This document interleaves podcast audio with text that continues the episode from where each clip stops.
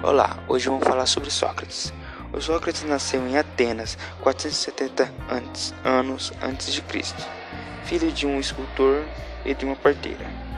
Sócrates, em toda a sua vida, foi soldado, escultor e senador, filósofo e ajudou as pessoas a ser sábias entender que existem muitas formas de explicar algo e também fazer com que elas tenham um conhecimento sobre o mundo.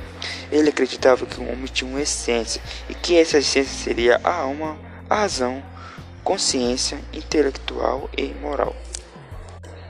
Tudo que foi escrito sobre Sócrates foi escrito por seus discípulos, que eram Platão e Aristófanes.